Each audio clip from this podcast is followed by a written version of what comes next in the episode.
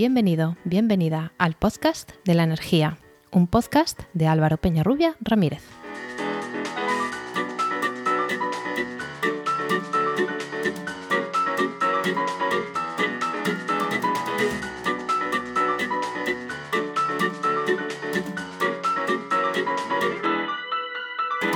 Hola, hola, recibe la bienvenida a este capítulo 29 del 21 de noviembre de El Podcast de la Energía, un podcast de Podcastidae, la red de podcast de ciencia, medio ambiente y naturaleza.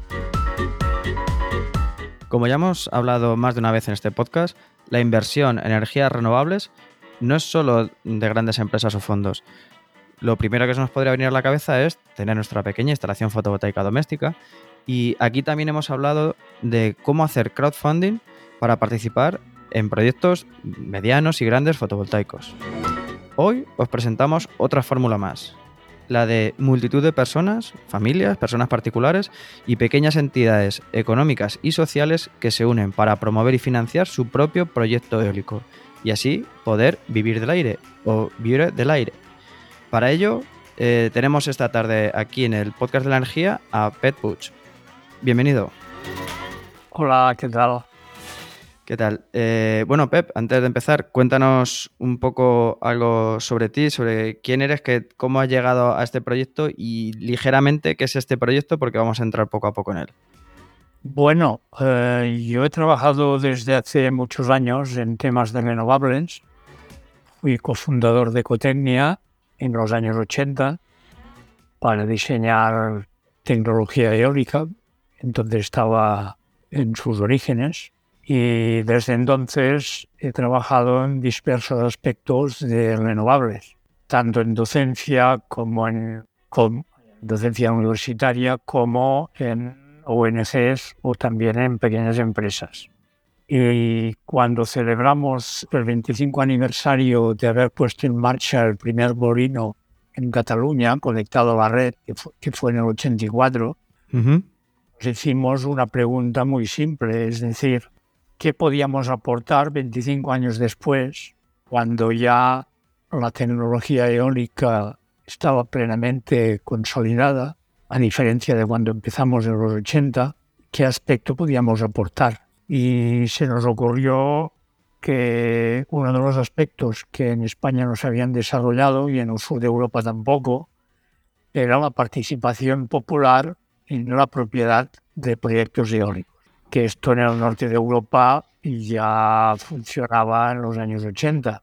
Nació la eólica en Dinamarca a través de un movimiento popular a base de introducir, de, permitir en los proyectos eólicos la participación de las personas. Entonces lanzamos la idea en el 90, al cabo de 25 años del, del 84, 84, 24, al 2009 el 2009 pues lanzamos la idea de un proyecto eólico eh, popular.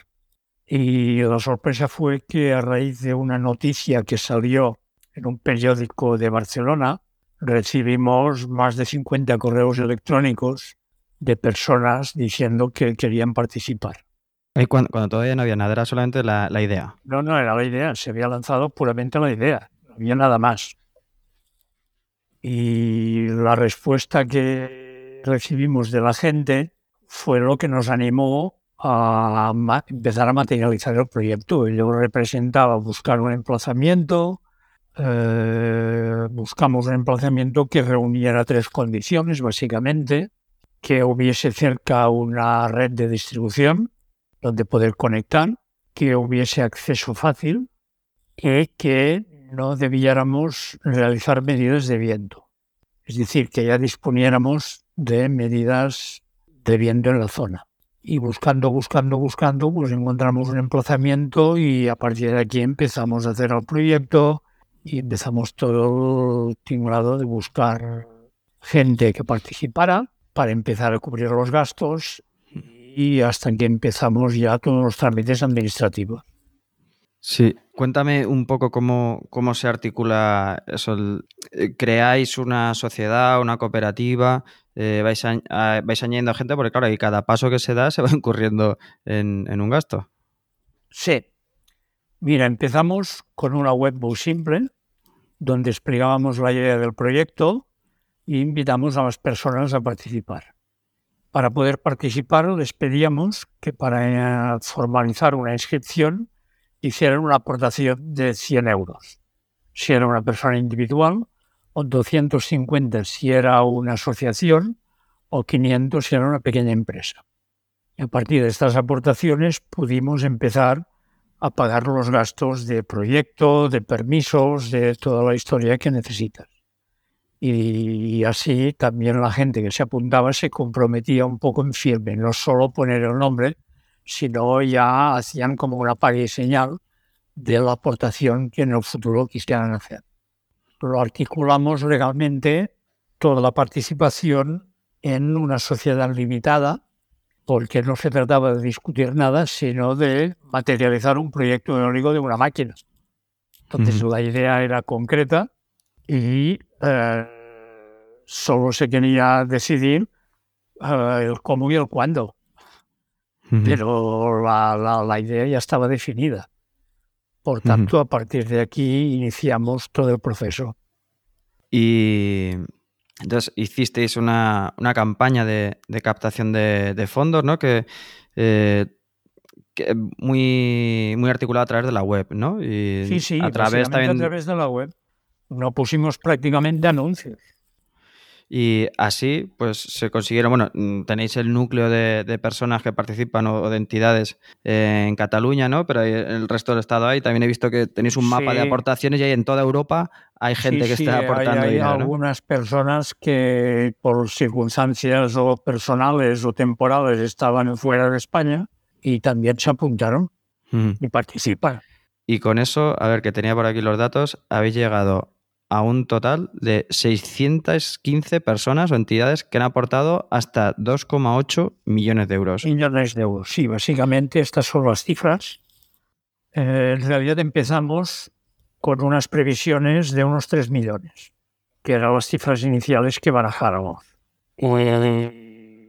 Empezamos a recoger dinero en el momento en que iniciamos los trámites administrativos recoger dinero de aportaciones ya fijas. O sea, una cosa era la preinscripción y la otra la inscripción definitiva. La inscripción definitiva, depositando la aportación final que querías hacer, se realizó a partir del momento en que iniciamos, que entramos eh, el proyecto en la oficina empresarial de la Generalitat que eso para, quien tenga curiosidad de, todos los trámites que tiene cualquier desarrollo de un proyecto de este tipo, y fíjate que este es pequeño porque al final es, una máquina solo. A mí en su momento me sorprendió muchísimo eh, uno de los apartados de, la web vuestra que contaba paso a paso cualquier notificación que se recibía, una reunión que había con un servicio de la Generalitat, con un ayuntamiento, eh, nos han contestado el informe de patrimonio. Entonces, quien tenga curiosidad de los pasos que tiene la tramitación de un, de un proyecto de renovables, que se meta ahí, que se meta en la página que vamos a dejar luego los enlaces, eh, la de Vibrio del Aire, y, va a ver qué cantidad de pasos hay que dar, qué cantidad de documentación. Sí, es, alucinante que un proyecto de, al final cabo de 2,35 megavatios, que es relativamente pequeño, respecto a la potencia que necesita un país para suministrarse con electricidad renovable, pues tengas que hacer casi tantos trámites como quien negocia una térmica de 300 megavatios de 500. Sí, sí, en el papel es el mismo. Yo ahora mismo precisamente en aquel entonces, eh, en aquel momento no, no, conocía todos esos trámites, ahora precisamente trabajo en eso y, y, la verdad es que es curioso que lo tenéis ahí todo puesto, completamente transparente, ¿no? Decíais que habéis elegido por forma más cómoda la SL, pero desde luego la transparencia para quien estaba aportando ahí era total. Has nombrado que es un, un proyecto de 2,3 2,35 megavatios. Cuéntanos un poco también sobre, sobre esa parte técnica, eh, cómo elegisteis la máquina y... Bueno, esto empezó en el 2009, cuando, cuando las, máquinas, las máquinas que hacían... Había un Ecotecnia en Barcelona, la cooperativa Ecotecnia, que, comercializa, que fabricaba máquinas. Entonces empezamos con una máquina de 1600 kilovatios que era en aquel momento el estándar comercial. Pero cuando iniciamos ya los trámites e intentamos firmar el contrato, pues Ecotecnia ya no existía, era Alstom, ya había cambiado la tecnología, entonces cogimos una máquina de la familia de 3 megavatios, que era de 2,70 o algo así, que era, era una extrapolación de de 3 megavatios para vientos medianos y bajos. Y cuando ya tuvimos el permiso, resulta que ya no existía Alstom y Alstom había sido comprado por General Electric. Y General Electric lo primero que hizo fue descatalogar toda la tecnología que se había desarrollado eh, hasta entonces para vender sus máquinas propias de General Electric. Entonces nos encontramos que teníamos el proyecto tramitado como un tipo de máquina y que habían cambiado las máquinas y además no queríamos comprar una máquina de General Electric porque General Electric sabes que es también fabricante de reactores nucleares, o era. Entonces buscamos otro fabricante que sintonizara con este tipo de proyecto que queríamos hacer. Y en Alemania hay uno, en ERCON, que defiende mucho este tipo de proyectos y ha hecho multitud de proyectos comunitarios en Alemania. Entonces, eh, Enercon ya en aquel momento disponía de máquinas para zonas de vientos medianos y bajos, que es la zona que habíamos escogido nosotros, y empezamos a negociar con Enercon y nos hizo unos buenos tratos, o sea que al final acabamos comprando una máquina Enercon de 103 metros de diámetro, con una torre de 98 y 2,35 megavatios de potencia, de clase 3, que es para vientos medianos y bajos. Esto, para que se haga una idea la gente, aquí mm, hablando de esto de la máquina vemos dos cosas. Una, lo que habíamos dicho de la, del proceso de, del permitting, de, la tramitación de los permisos, es tan larga que dio tiempo a cambiar a dos veces de fabricante de lo que teníais pensado. Sí, sí. Y luego... Esto, es habitual en proyectos eólicos, por lo menos en Cataluña, que tardan más de cinco años siempre.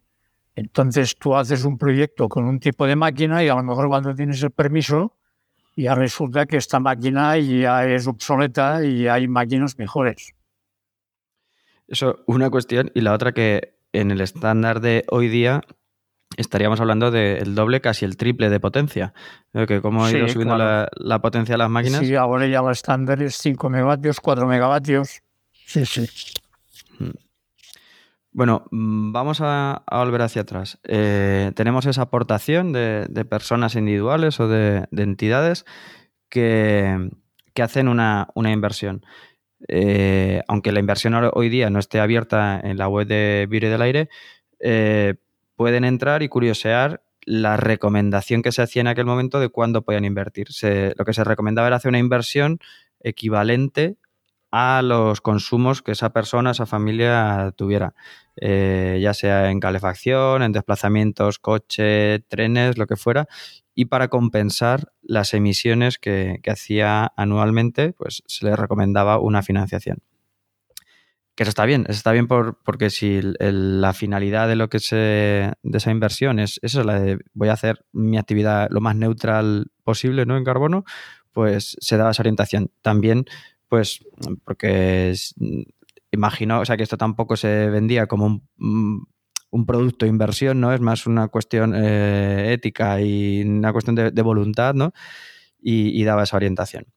No obstante, eh, quería preguntar, una vez que se hace esa, aportación inicial, ¿de qué manera eh, reciben un beneficio, una devolución de esa inversión las personas que lo han hecho? Nosotros fuimos muy claros de buen principio. O sea, el retorno que puedes tener dedicar un dinero a un, tipo de este, a un proyecto de este tipo depende de dos factores. Uno, la cantidad de viento que hace en un año físico. Varía de un año para otro. Y otro, el precio al cual tienes que vender la electricidad en el mercado mayorista. Por tanto, nosotros hicimos unas hipótesis de trabajo bastante conservadoras y vimos que planteamos, es decir, la inversión que tú pones la recuperarás en X años entre 10 y 20, depende de cómo evolucione el mercado y el viento. Y a partir del momento que hayan recuperado la inversión, serán beneficios netos. Con lo cual, los primeros años, que es en la fase que estamos ahora, vamos retornando dinero a la gente. Hemos retornado en este momento, llevamos cuatro años y hemos retornado ya el 30% de la inversión. Claro, va, va por encima de lo previsto.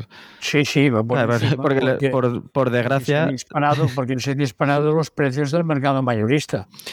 Claro, estaba ojeando estos días pasados la, vuestra web y y insisto que es bastante transparente y en, en estas, eh, cuando se informaba de las devoluciones de, de esas inversiones, se hacía una hipótesis de a 42 céntimos, bueno, 42 euros el, el megavatio hora, ¿no? Sí. Que eso era una cosa media de, de aquel momento. Nadie pensaba cuando Eh, empezó a llegar por primera vez en 2001 a los ciento y pico euros, nos echamos las manos a la cabeza y ya nos acostumbramos a verlo a 400. Eh, entonces, que claro, esto es... eh, pues por suerte en este momento para retornar esta inversión, pero por desgracia no, porque, porque tiene muchas No, consecuencias porque la esto subida. de influye, la- influye en el precio que pagas tú a las comercializadoras, pero las comercializadoras tienen que ir al mercado y el precio del mercado es el que es. Hmm. Háblanos un poco también de mm, personas, pues pueden participar cualquier persona que, que entrase a esa Sí, web tenemos- y se, se- se inscribiera. Pero Tenemos también. personas a nivel individual o familias, parejas o incluso familias con, con hijos. También tenemos alguna ONG, entre ellas Greenpeace, que participa en el proyecto. Y tenemos también empresas sensibilizadas con los temas, pequeñas distribuidoras que hay en Cataluña, un par de pequeñas distribuidoras y empresas, algunas pioneras en, por ejemplo, viticultura ecológica. Sí, yo, yo, por ejemplo, por ejemplo, yo soy, soy socio de, de Soma Energía y en su momento sé que hicieron un préstamo mientras que se, se cubrían todas Sí, las explico, aportaciones. Te explico esto, te explico esto. O sea, este proyecto nació antes del nacimiento de Soma Energía. Nacimos en el 2009. Soma Energía nació a finales del 2010. Entonces teníamos el proyecto entre manos y hablamos, yo enseguida me hice socio de Soma Energía y entonces planteamos cómo podíamos establecer una colaboración. Y ahí se acordó al principio cuando se lanzó el proyecto Generation Kilowatt Hora, que Viure d'Aire podía formar parte de esto. Y acordamos, hicimos un primer acuerdo en que si estimábamos la inversión en 3 millones, un millón y medio lo buscaba lo buscábamos nosotros y el millón y medio restante lo ponía Soma Energía a través de Generation Kilowatt Hora. Este era el acuerdo inicial. Lo que cuando, cuando ya tuvimos el permiso y tuvimos que plantear ya los, los términos concretos de cómo materializar el acuerdo, pues Soma Energía se hizo para atrás y dijo que no podía asumir esto. Para compensarnos, digamos, nos facilitó un crédito de un millón de euros. Porque nosotros cuando llegamos al tope de un millón y medio de dinero recogido, paramos de buscar más partícipes. Pero en el momento que Energía nos dijo que no ponía un millón y medio, que ponía solo un millón, tuvimos que volver a abrir para buscar el medio millón restante. Cosa que conseguimos sin ningún problema y en menos de un año pudimos devolver el crédito a. Mm. Bueno, pues hemos hablado más o menos cómo, cómo hemos llegado al punto de, de tener ese aerogenerador funcionando. ¿Cómo es ahora? ¿Cómo os organizáis ahora? ¿Cómo es la gestión interna para, para el mantenimiento y la gestión de, de esa venta, de, esa- de ese retorno de las inversiones? Mira, eh, tenemos un contrato cerrado con el fabricante para el tema del mantenimiento durante 15 años.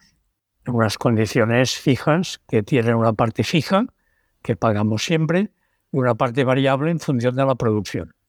De forma que el primer interesado en que funcione siempre es el mismo fabricante.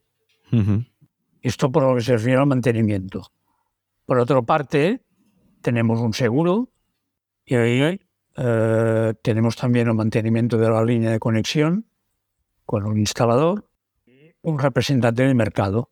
Si tenemos contratado un servicio de previsión de viento, una empresa que nos envía cada 24 horas la previsión de viento en el emplazamiento Y esto es lo que recibe el representante de mercado para hacer las ofertas con 24 horas de antelación. Si esto es lo famoso cuando dicen mañana a tal hora será la más cara, que viene de aquí. Va, en, cascada toda esta lluvia de datos. Nosotros cada día, por ejemplo, hoy se ha hecho la oferta para mañana en función de las previsiones de viento. Porque es curioso que las renovables, que son variables, pues es muy difícil hacer una previsión exacta. Y el sistema, el sistema de ofertas, te penaliza si te equivocas. O sea, que si tú has previsto generar tanto y no generas menos o más, te penalizan. Hmm. Eso, es complicado. Cuando tú tienes una llave del gas que abres o cierras, eh, lo puedes prever, pero si te pasa una nube y el viento afloja, es eh, a ver, el problema que hay actualmente es que se diseñó un tipo de mercado para que funcionara básicamente con centrales térmicas e hidráulicas, que tú tienes el grifo y puedes abrir y cerrar a voluntad. Entonces, cuando empiezan a penetrar las renovables de forma importante en el mercado español, se encuentran con este mercado.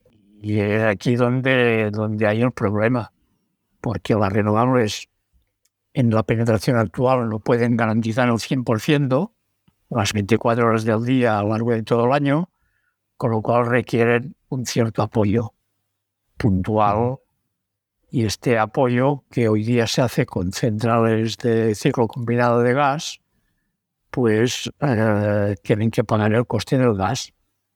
Y si el gas se dispara, la materia prima se dispara, pues se disparan los costes de generación con gas. Y el mercado está establecido que el precio y cada día del mercado lo fija el último entrante, sea gas o sea otro cuando, cuando hacéis este proyecto, no es, no es el único que, existe en el mundo, ¿no? Decías que era el primero en el sur de Europa y no sé si sigue siendo el primero y por ahora el único y el último. Eh, en vuestra página sí que se puede ver gran variedad de, proyectos que hay en Australia, Bélgica, Canadá, Estados Unidos, Reino Unido, Dinamarca, Francia. Eh, no sé si pudisteis visitar o si conocéis de cerca alguno de estos proyectos, estas experiencias. Sí, sí, claro que conocemos y estamos en contacto con ellos porque formamos parte de RESCOP, que es la Federación Europea de Cooperativas de Energías Renovables. Y nosotros, aunque, digamos, jurídicamente no somos una cooperativa, de facto es como si lo fuéramos. Hmm. Porque los partícipes reciben información del funcionamiento anual y hacemos una vez al año una reunión física y también virtual para los que no puedan asistir, dando cuentas de cómo ha funcionado el ejercicio anterior y haciendo la propuesta del retorno correspondiente. Bueno, y después de llegar hasta aquí, de todos esos, esos pasos que ya nos has contado, después de esto, que no sé si hay gente que se ha quedado con ganas, hay gente que se quedó fuera de las primeras aportaciones, eh, que demande si hay, movimientos para hacer otro Vibre del Aire 2.0.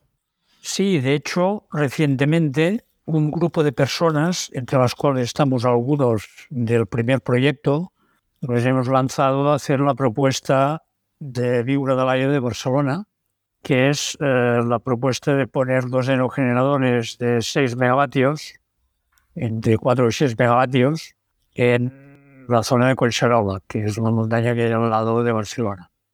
Y es una propuesta que están haciendo, ya existe página web, se pueden empezar a hacer aportaciones para los primeros gastos y estamos trabajando para hacer posible este proyecto que sería en una zona que formalmente forma parte de un espacio natural. Pero creemos que es compatible perfectamente. ¿Y ahí mm, en qué fase os encontráis? ¿Estáis mm, haciendo gente, imagino? Estudios, los estudios previos de compatibilidad ecológica, de compatibilidad de radiofrecuencias y todas estas historias. Sí, es cuando, y vuelvo, vuelvo otra vez al principio, que cuando la gente ve un, proyecto hecho, nos hace una idea de la cantidad de estudios sectoriales, eh, ambientales, urbanísticos y demás que, debe tener, ¿no? Que, que si ha caído ahí, a lo mejor en otro tiempo se hacían las cosas de otra manera, pero Hemos hoy hecho día... reuniones tanto con el Ayuntamiento de Barcelona y ayuntamientos cercanos, como con el área metropolitana, y en principio ha recibido una buena, una buena sintonía el proyecto, pero claro, quedan muchas cosas para hacer. El hecho de hacerlo junto a Barcelona, eh, según creo he podido leer, eh, se hace también por filosofía, ¿no? Por, porque esté tan cerca como sea posible del consumo. Sí, porque en Cataluña, fíjate que la mayor parte de la población vivimos en una franja costera de 100 kilómetros. Pues en las zonas costeras, solo en algunos lugares existe suficientemente recurso. Entonces, alrededor de Barcelona hemos hecho un análisis de viento y vemos que hay ciertas posibilidades, no para hacer un gran negocio, ni mucho menos, pues la zona montañosa de Barcelona. Y por eso hemos hecho la propuesta. Hmm. Por su función hmm. pedagógica de que mucha gente, fíjate que en la zona metropolitana de Barcelona viven 3 millones de personas, casi la mitad de la población de Cataluña, pues que vean, se familiaricen en su skyline los molinos de viento, pues es positivo porque así se va viendo que los paisajes del siglo XXI pues deben incorporar imágenes de parques eólicos y de huertos solares. Bueno, esto es complicado. Estás aquí abriendo un melón con el hecho de, integrar las renovables en el paisaje, porque de hecho es, uno de los puntos críticos ahora mismo, uno de ellos. Fíjate que con esto del paisaje, por mí se utiliza demasiado alegremente el concepto. Paisaje, y en catalán es paisaje, viene del francés paysage. Paysage es la suma de dos vocablos, que es país, país, y visage. Visage es el rostro. O sea, el paisaje es el rostro del país. Desde el punto de vista ecologista, creo que es más importante preservar las funciones ecológicas de los espacios. Es decir, si hacemos una actuación, sea cual sea, sea de renovables o no, en un espacio determinado, si podemos demostrar que es compatible con las funciones ecológicas que hace este espacio, ¿por qué no hacerlo? Y esto no es una cuestión de paisaje, es una cuestión de respetar las funciones ecológicas del espacio que estás alterando. Sí, está claro. Además, eso que creo que poníais en la página que, también hace un poco más consciente a la gente, ¿no? De, dónde viene la energía y, eso, eso también es importante. Barcelona necesita miles de megavatios para ser abastecida toda la área metropolitana. Pues que haya imágenes de aprovechamiento cercano, pues es importante. Sí, eso es importante porque los grandes núcleos consumidores, Madrid y Barcelona, eh, son, no, son, son, sumideros. O sea, no, tienen, tienen. En sus proximidades, por ejemplo, tienen nucleares, pero no los tienen en la puerta. Los tienen en las proximidades. Ya, ya.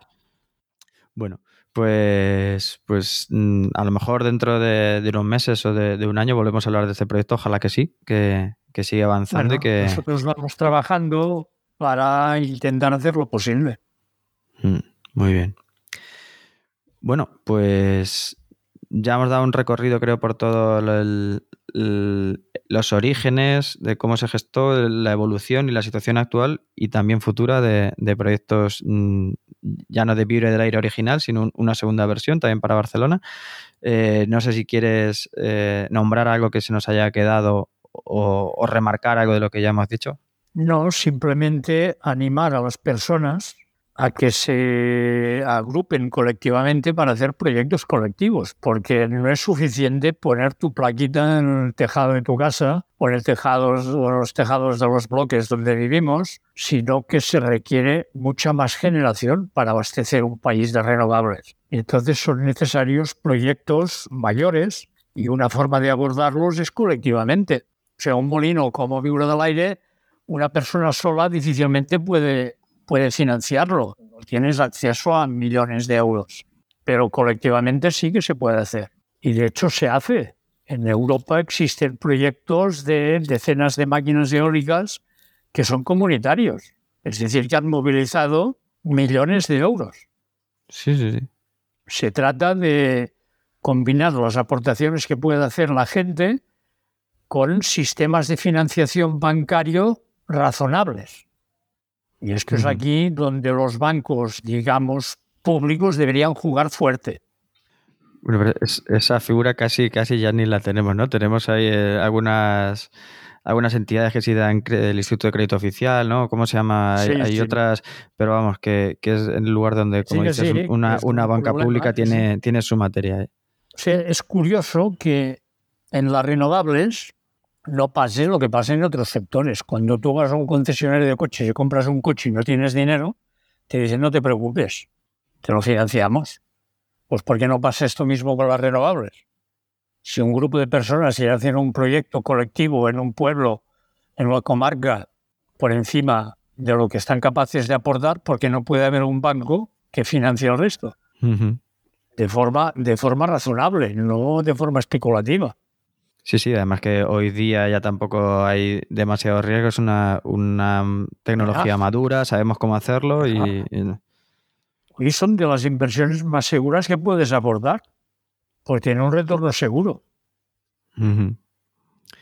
Bueno, pues nos vamos a quedar con ese, último mensaje de, animar a, a, la gente a que se mueva y a que cree sus propios proyectos. Nosotros ponemos nuestra experiencia a disposición de quien quiera aprender.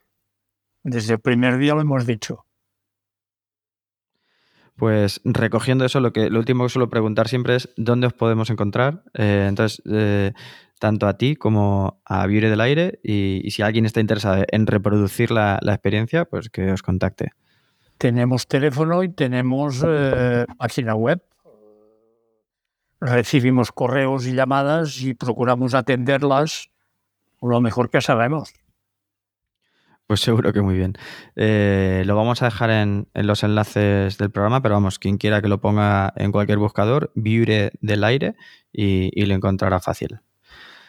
Bueno, pues Pep, creo que hemos aprendido bastante de, vuestra experiencia, en general cómo se desarrolla un proyecto, ¿no? Más o menos hemos dado unas pinceladas y cómo se puede hacer de forma colectiva. Eh, muchas gracias por, por estar hoy aquí para contárnoslo. Gracias a vosotros y ánimos con el programa. Muy bien, gracias.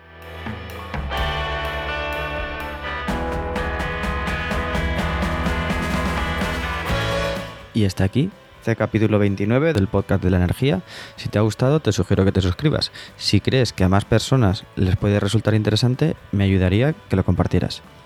Y si lo que quieres es hacer una sugerencia, comentario, valoración o corrección, lo puedes hacer encontrándome en mi perfil de LinkedIn, Álvaro Peñarrobia Ramírez, o en la página y redes sociales de Podcastidae, y en Twitter con el hashtag El Podcast de la Energía. Nada más, un placer tenerte al otro lado y te espero para el siguiente programa. Sé eficiente. Hasta pronto.